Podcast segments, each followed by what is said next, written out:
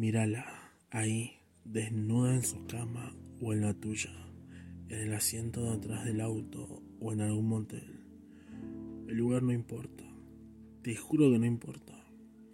Hace silencio y vas a oír el zumbido de los mosquitos, de los grillos, de los vehículos, de los perros ladrando en alguna parte del barrio, o de algún vecino gritando en la otra cuadra. La noche sigue viva y no hay nadie quien le sopaque ese momento único y sublime. Mirar a los ojos. Ella está toda agitada, casi sin poder hablar. Eso no tiene precio, hermano. Te juro que es un milagro. Fíjate cómo te mira ella. Te sonríe. Es una señorita, ¿no?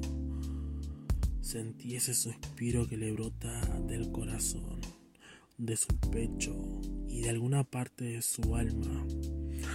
Pareciera que le hiciste el amor. Y sí, le hiciste el amor y, y algo más. Le dejaste las marcas de tus manos, de tu boca, de tus besos, de tu saliva. Lleva el flujo de tu sudor sobre su cuerpo. Tiene los labios muy rojos y el rímel todo corrido. Ella se toca el cuello, los pechos y los hombros. Le arde un poco, pero también lo disfruta. Ella también te mira a vos, ahí sucumbido a su lado, arreado por el dolor, la excitación y la pasión. No sabes si llorar o amarte más de lo que ya te ama. Por eso te digo que es un verdadero milagro. Porque no fuiste el único que la tocó.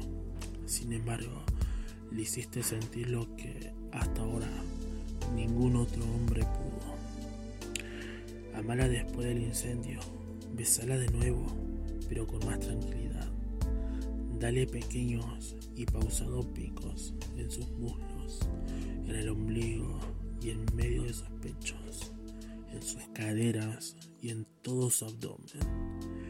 Que después de la hecatombe y la guerra vuelvan a sentirse atraídos ya no por el deseo, sino por la razón y los sentimientos y que el beso en la frente sea el único sello del amor. en serio, vos amala después del incendio, y ella te lo va a agradecer toda la vida, incluso si algún día ya no están juntos.